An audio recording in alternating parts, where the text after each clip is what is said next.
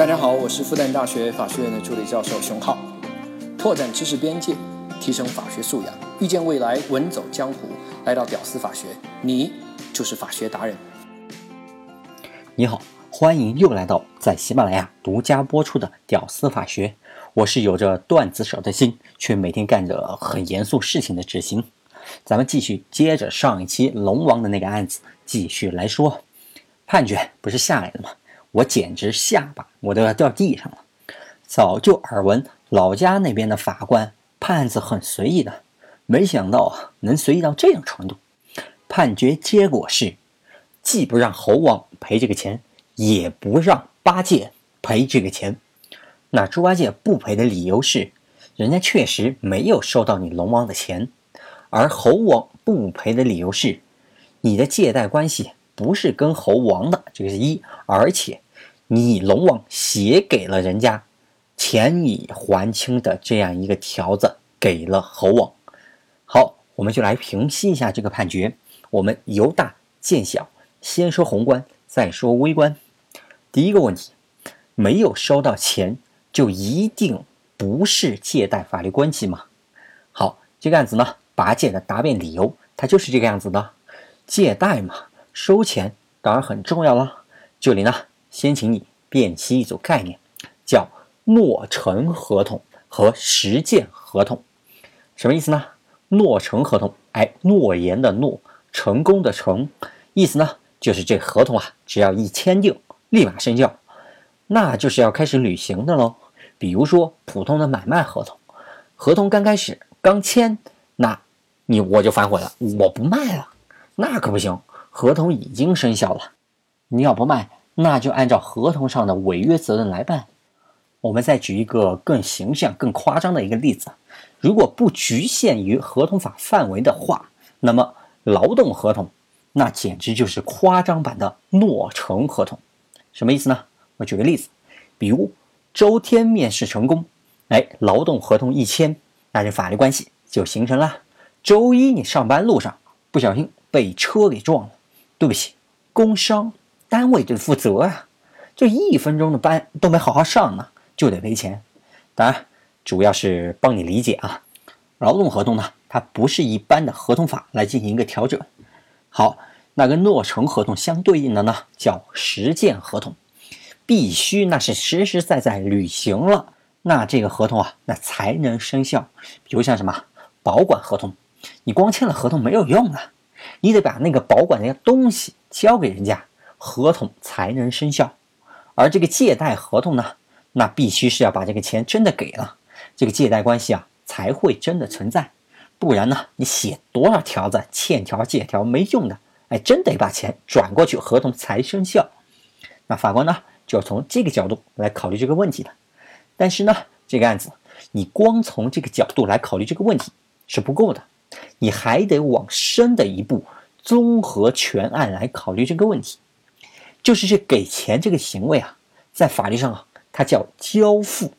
那交付的话，就讲究就多了。如何交付才算给了钱呢？哎，这就是第二个问题。法律上呢，交付的种类非常的多。比如说，我卖你一百吨货物，难道我要把一百吨的货物我倒在你的面前，我才算交付吗？不需要吧？我把这一百吨的货物，哎，放的仓库的钥匙我交给你，算不算我交付了？得算吧。我把这一百吨货物的仓库的提单我交给你，算不算呢？你拿着提单马上就能提货，得算吧。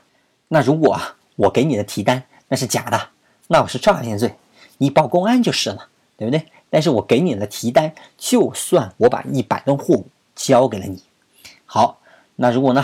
你原来你就欠我一百吨同样的货物，哎，那咱俩坐下来商量一好，哎，算了，我这新的一百吨货物也别交给你了。你原来也欠我一百吨货物，那咱俩相互抵消，哎，你看同意不？同意，咱俩签个东西，就算我交付了啊。实践当中，生意场上常有吧？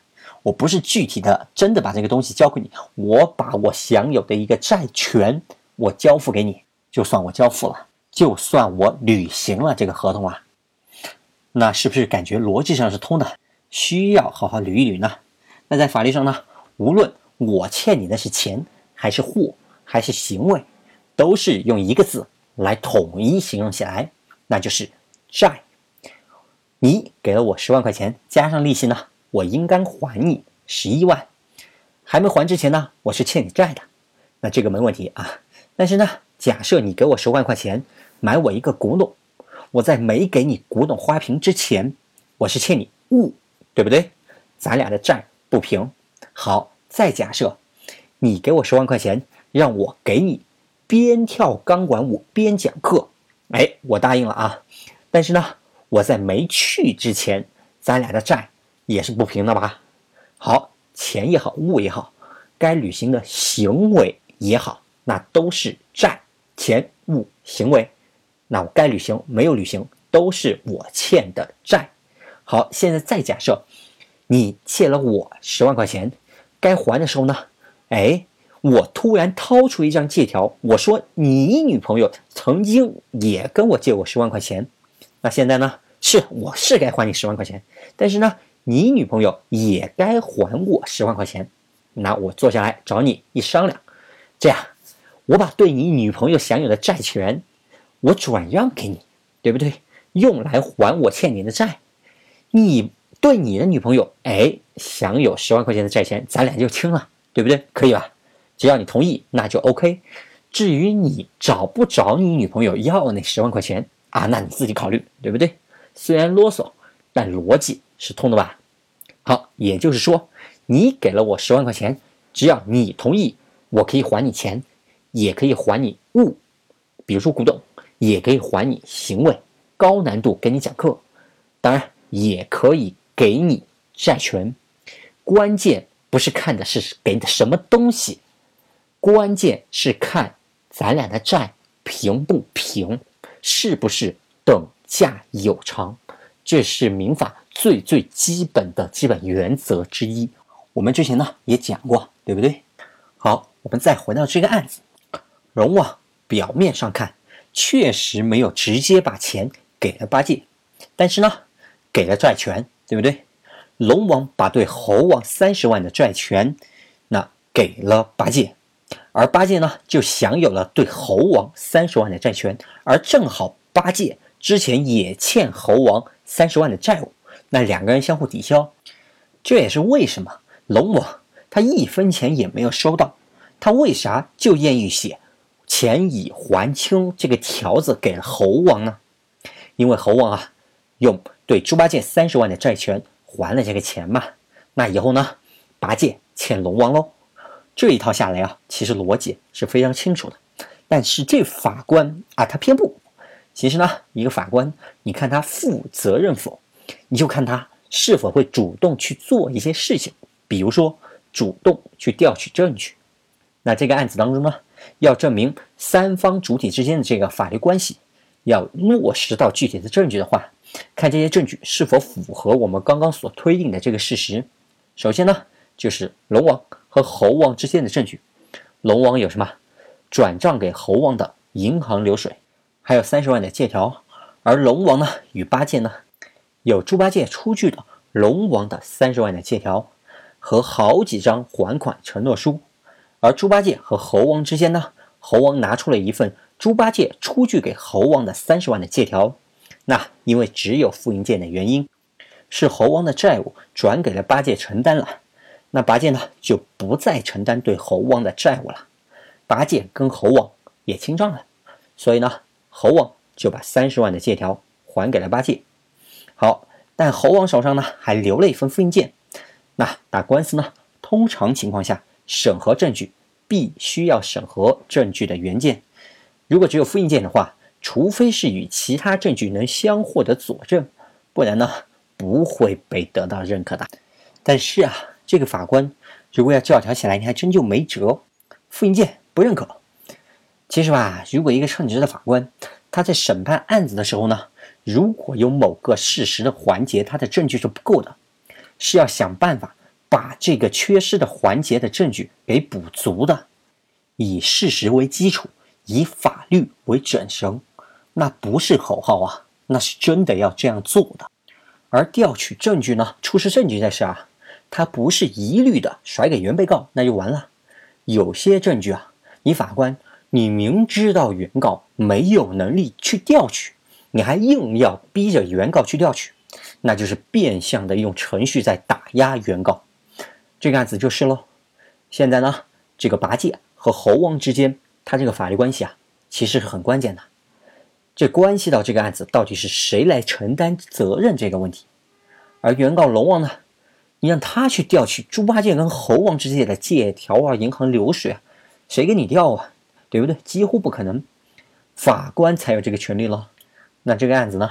其实法院他去调取猴王曾经打款给猪八戒转账流水，那证据上基本上就没有什么瑕疵了。这个案子我们曾经呢也申请过法院调取这个证据，你猜人法院怎么着？啊，他不认为这个是关键的证据，那把你给气个半死。那我这呢，可不是在说法官的坏话啊，极其负责任的法官我也见过啊，我也遇到过。我曾经代理过一个小孩子放烟花炸伤老人眼睛的案子。那法官呢，为了能确定究竟是不是小孩所放的烟花所导致的老人眼睛受伤，光现场啊，人就去了三次，各种勘查记录、照片，还走访证人，等等等等。那就判判错了，冤枉了小孩家长。在这个每个法官手上啊，那都是几百件案子的年代啊，那真的是堪称楷模呀。那实践当中呢，现场证据啊、证人证言啊这些事情，他法官是完全可以甩给原告的。你不找证据，那我就判你败诉喽，对不对？原告负责任的法官，哎，他就能负责到我之前所说的这样一个程度。他可不是为了帮原告啊，他是为了还原事件的真相。只是有的时候呢，他事件的真相恰好符合原告所说，有利于原告而已。当然，如果反过来，有些时候事实的真相它是有利于被告的，那也是一样的。法官他是不管事件的真相有利于谁，但是查清事实是他最最最基本的工作之一。行了，我们继续来说证据。龙王和猴王之间呢，龙王不是写了一份。债与还清，哎，两个条子嘛，一个十万，一个二十万。那我们呢，当时就质问猴王：“你说还过这三十万块钱，那你说你是怎么还的？现金还是转账？还款的时间在哪？地点、环境？你还款的钱你从哪取的？对不对？你有没有取款的流水？那这猴王呢，他没还过这钱嘛，他也就只能支支吾吾说啊，现金还的。”还款的时间、地点、环境什么的，呃，忘了，记不住了。时间长了，居然给忘了。这种托词你敢信？但是呢，人法官他敢信。通常情况下呢，你要说你还了大量的现金啊，我们再说别的其他的案子啊，你得有银行的取款流水，你配着，这样呢可信度会高一些。但这个地方呢完全没有。法官采取的策略啊是一刀切，二十万那笔钱呢。你就只有这么一个条子，没有其他任何证据来辅助证明的话，那法官他实在是不敢认。那十万块钱这一笔他就不管了，一律认可。十万块钱还过，哎，判决书里面他就这么写了，认可还过十万块钱，本来就是一笔钱，对不对？一个十万，一个二十万，你还非得分割开来啊？一个认可，一个不认可。当然，为什么会这样呢？因为呢，在法院内部啊，他们有一个内部统一的一个意见。那十万块钱以下的呢，现金是有可能的，所以可以认可。如果是十万块钱以上的呢，只有这样钱已还过或者是已支付这样一个条子，但是没有其他任何证据、流水什么的没有的话，他是不敢认的。所以就这样教条性的来认可。一个连还款时间、地点、环境在哪还的钱、从哪来的钱根本就说不上的人，这你都要说他说的是真的，而且啊。这现金还了这个说法，他和其他证据它是对不上的。另外，那法官通常判案子的时候，其实有三个角度的效果，他要追求。除了法律效果，还有另外两个效果，一个是社会效果，一个是政治效果。那这个案子呢，还上升不到政治效果这个程度，但社会效果就完全不讲究了。不但判了猴王不承担，八戒也不承担。但这银行流水，你毕竟是龙王实实在在转过去的呀，没有其他任何的流水来平这个流水的账呀。那龙王呢，只能再起诉一遍猴王不当得利纠纷。法官呢，判了猴王赔了龙王以后呢，猴王怎么办？他只能再去起诉一遍猪八戒。本来呢，你按照事实来判决，你直接判猪八戒赔给龙王，那案子不就结了吗？你非得无端的造出了两起额外的官司出来，你做到真正的为当事人解决问题了吗？那其实呢，那对龙王来说，这样的结果貌似败了，其实非常有可能结果是会更好的。前面其实咱们说过了啊，民间借贷纠纷除了官司赢以外，更重要的是能执行到钱，不然啊，判决书那就是一张白纸呀。但是呢，如果判了猪八戒赔这个钱，猪八戒那是欠了一屁股债的呀，他是赔不出来这个钱的。而猴王呢，履行能力还可以，对于呢咱们为结果论的国人来说呢，反倒成了好事儿，哎，也是滑稽了。并且龙王这三十万块钱要想起诉猴王的话，那前提啊，还必须是跟两人之间都不存在借贷法律关系。不当得利纠纷啊，它有一个很重要的一个前提，就是没有其他的法律关系喽。虽然啊，现在法治它的一个方向是要缩小法官的自由裁量权，但从这个案子当中呢，我们可以看到，其实法官自由裁量权还是蛮大的，尤其是在某些法律关系的认定上面，甚至啊，法官他的责任程度、责任心。也会很深远的影响判决结果。其次呢，我们看到最后某些案子啊，败诉其实未必是坏结果，胜诉未必其实是好结果。也就是判决结果居然和事件最终的结局居然是可以分离的，不是完全吻合这样一个正相关的一个关系，是不是很神奇？原来律师啊，平常办案的时候呢，原来考虑那么多事情。好吧，这个案子就和大家聊到这里，差不多。感谢你的收听，能听到最后的都是真爱。学习法律实务知识，建立法律敏感度。我是志新，我们下期再见。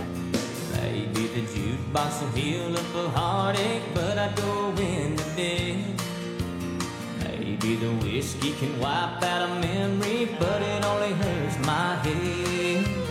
Maybe some dancing will pick me up, but the best song always ends.